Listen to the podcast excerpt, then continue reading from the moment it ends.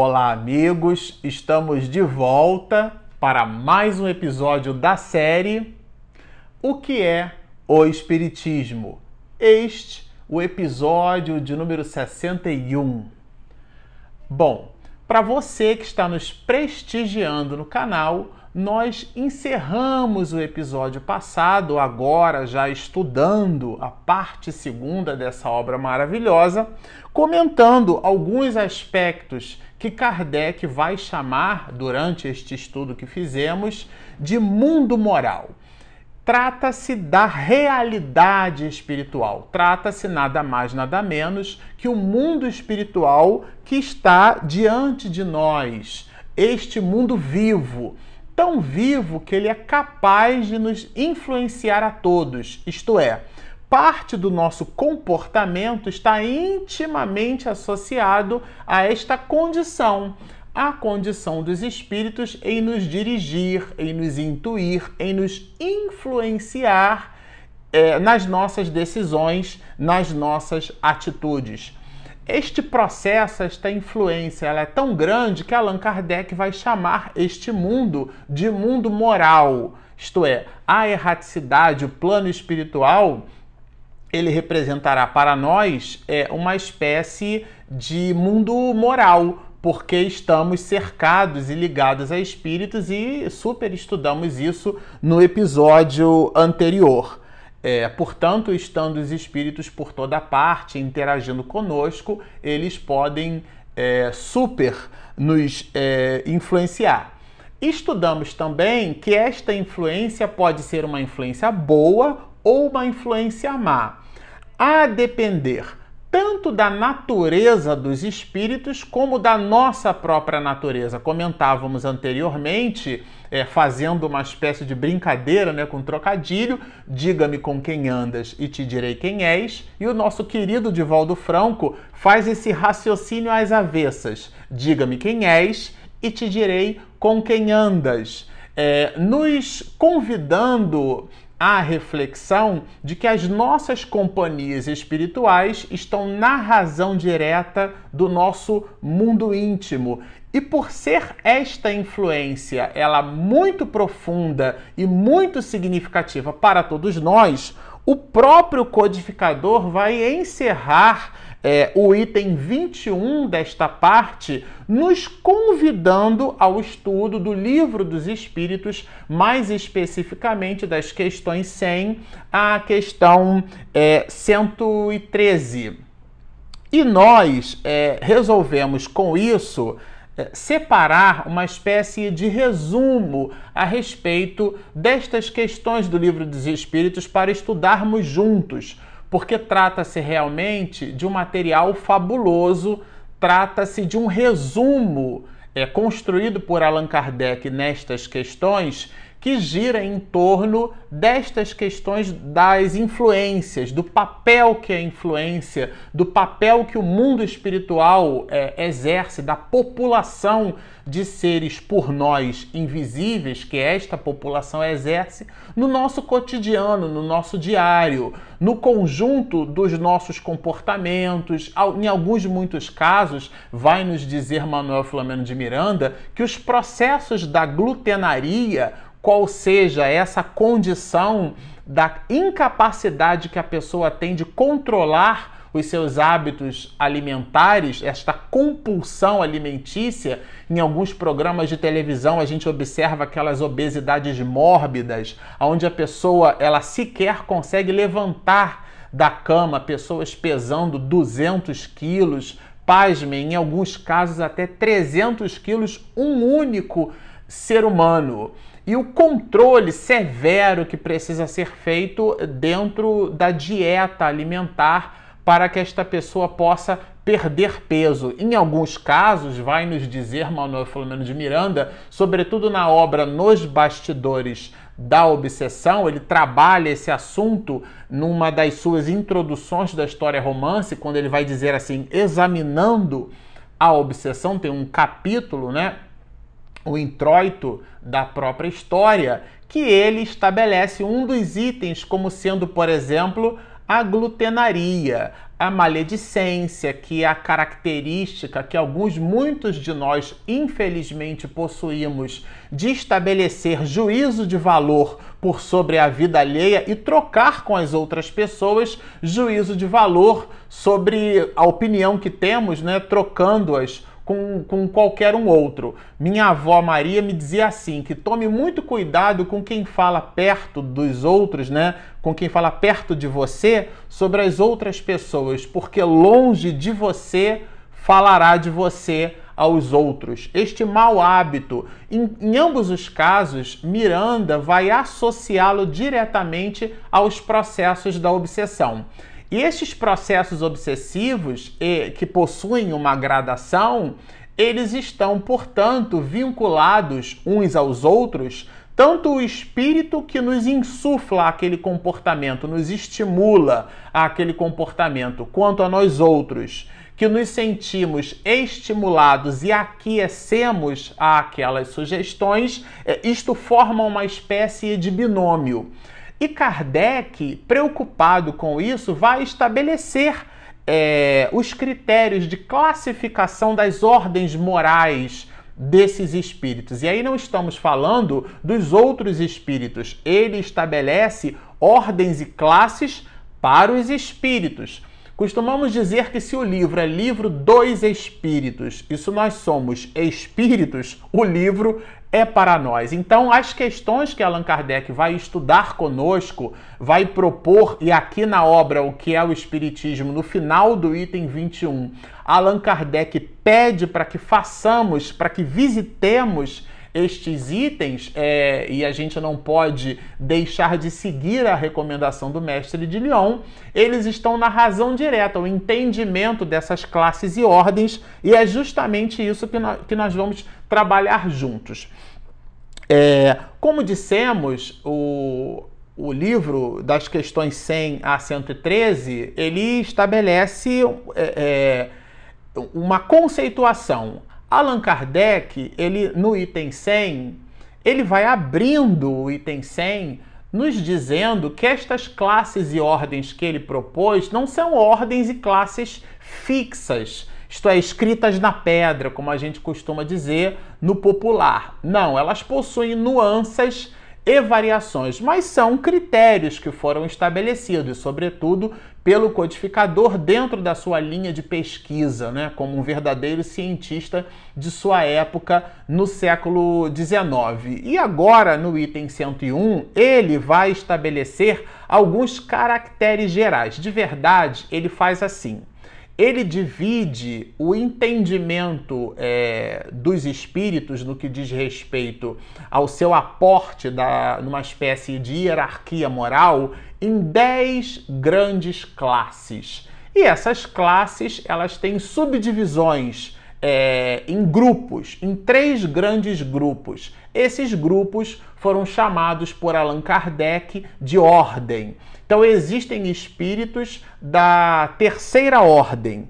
Na terceira ordem, nós vamos encontrar várias classes. Ele começa da décima até a primeira e última. Essa primeira, que passa pela, pelos espíritos de segunda ordem, vamos encontrar um outro escopo que vai variando ali da quinta classe até mais ou menos a segunda classe. E depois a primeira classe é e ordem única que nós vamos estudar. Então, do ponto de vista do exame de Allan Kardec, ele fez um estudo assim, onde ele vai variando dos de terceira ordem, um, dos níveis de, de espíritos mais inferiores até o nível de espíritos mais superiores. Então, os espíritos de terceira ordem, dentro desta linha de raciocínio, vai assarbancar, vai abraçar, vai conter um conjunto de espíritos inferiores. Aqui nos de terceira ordem ele vai variando da décima classe até a sexta classe.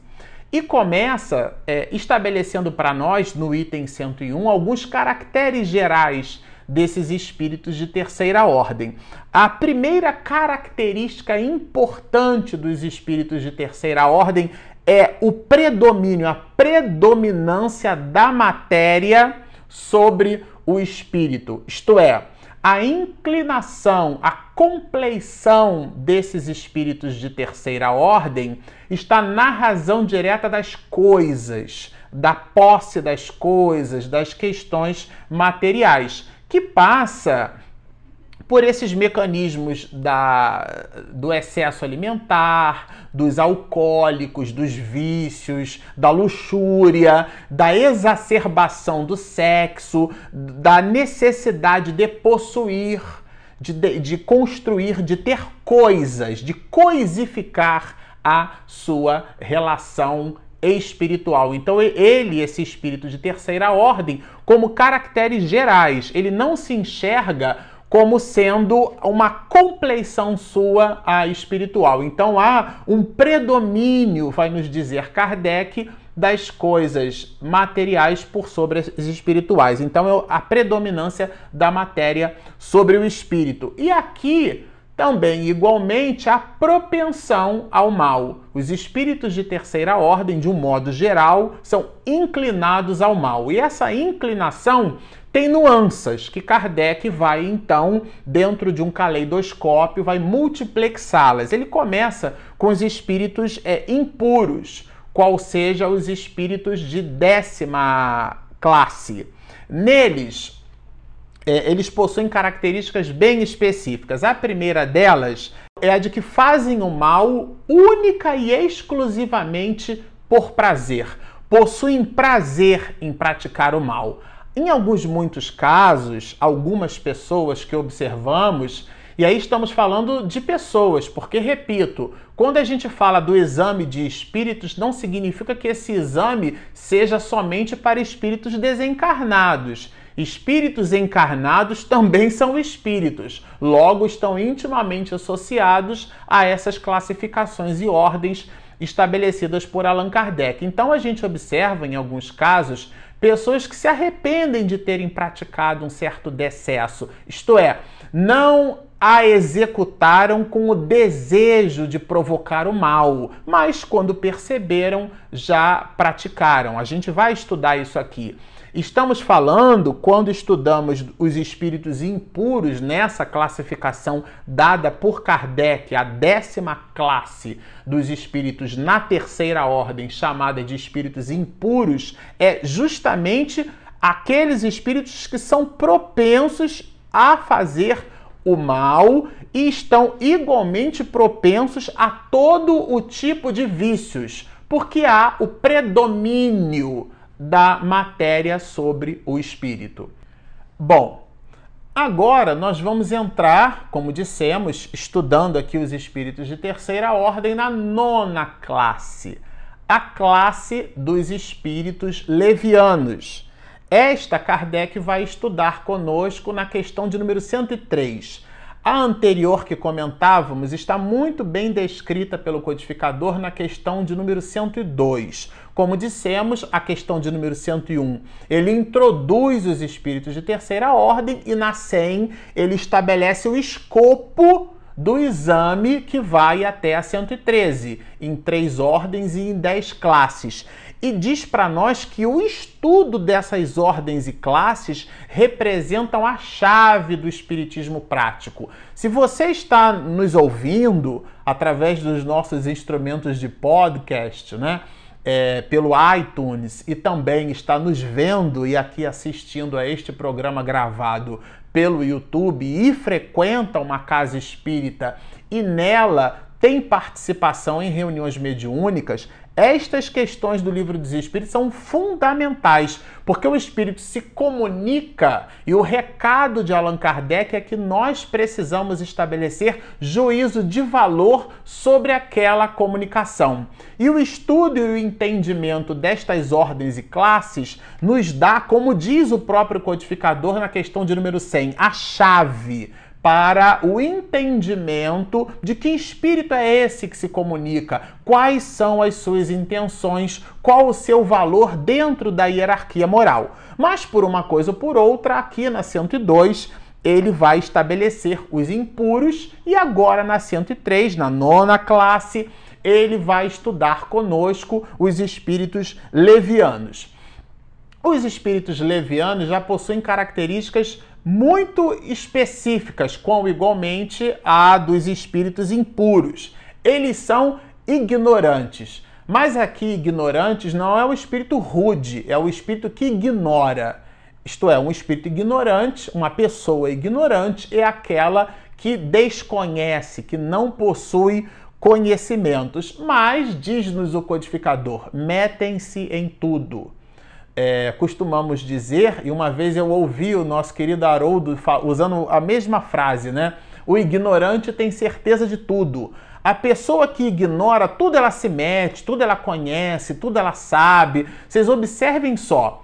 Quando a pessoa busca o conhecimento a respeito de um determinado assunto e você faz uma pergunta para ela, as mais das vezes ela pondera antes de responder. Ela pensa, ela percrustra, né? Ela faz aquele exame interior antes de responder. O ignorante não. Ele não tem preocupação com a verdade, que é o que Kardec vai colocar aqui em relação à característica desses espíritos. Tudo eles respondem, tudo eles sabem, tudo eles conhecem. Então, é, eles não têm essa preocupação com a verdade, né? Daí a ignorância deles é altamente potencializada é, por essa compleição em querer mostrar aquilo que não é. Entretanto, não fica só aí. São espíritos é, hábeis, extremamente maliciosos é a palavra usada, inclu inclusive na tradução que utilizamos, a palavra malícia. Em alguns casos, também são encontrados espíritos nessa classe e ordem, né? estamos falando dos espíritos levianos, na condição de espíritos zombeteiros. Então, em alguns casos, eles aparecem em reuniões mediúnicas, promovem, vamos dizer assim, travessuras, porque expõem o grupo ao ridículo, e as pessoas, porque a mensagem veio através do, do, do meio mediúnico, elas imaginam e acreditam tratar-se de algo que deva se aportar fidelidade, então há que se ter muito cuidado. E e eles gostam, portanto, né, como são ignorantes e são maliciosos, de causar intriga entre, entre as pessoas. Aqui, para a gente ter uma ideia de que grupo de espíritos exatamente estamos falando, o próprio codificador vai colocar na questão de número 103 que são como, é, são como duendes, como é, trasgos, como gnomos, é, diabretes, nomes que demos é, a este grupo de espíritos. São realmente espíritos classificados é, por Allan Kardec nesta nona classe, como fazendo parte de espíritos é, levianos.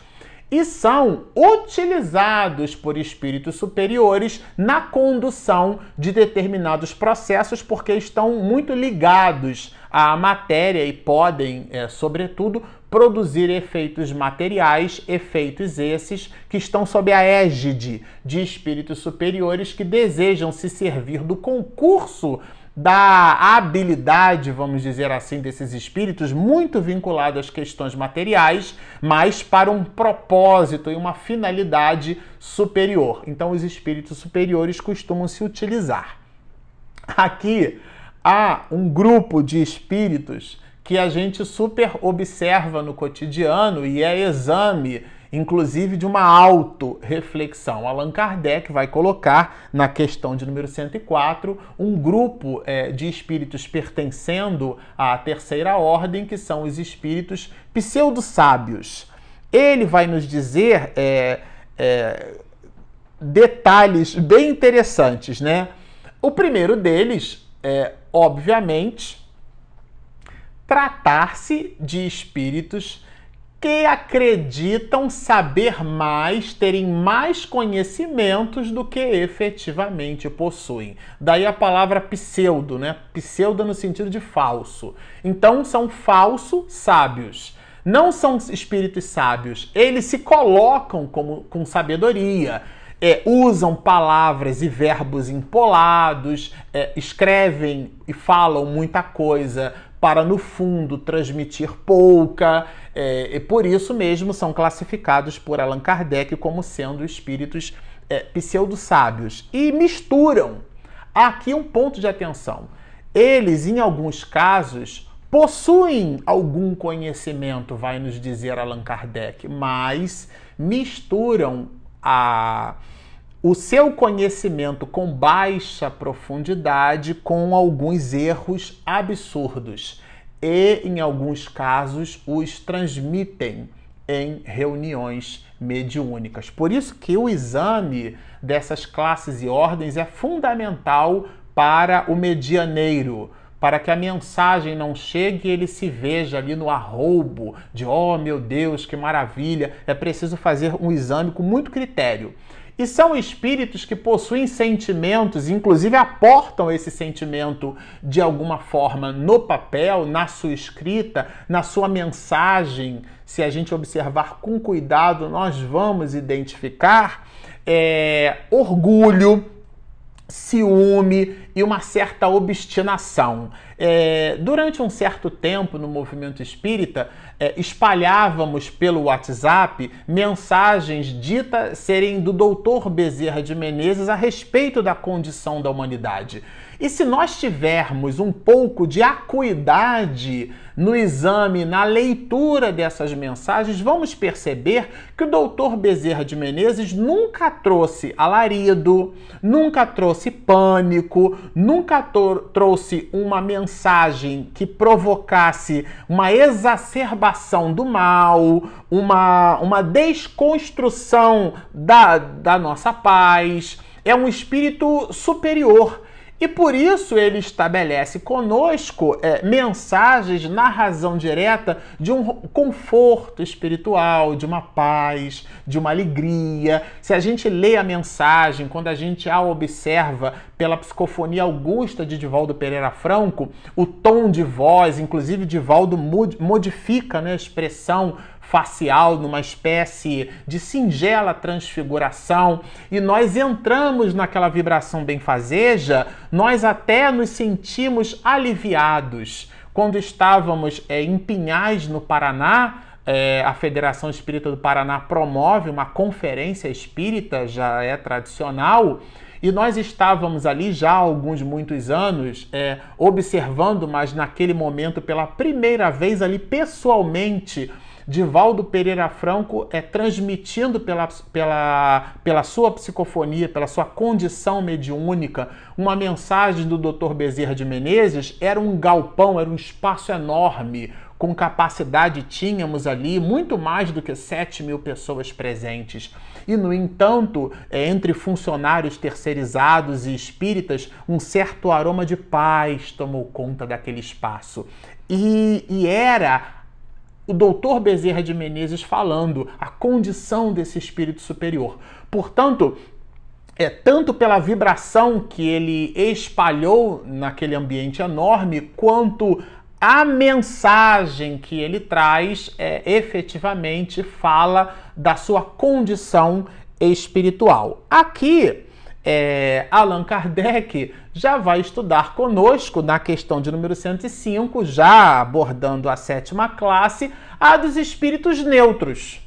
Os espíritos neutros, eles não são nem bons para fazer coisas boas, nem espíritos bastante maus para promoverem o mal. Estão assim numa condição de neutralidade, né?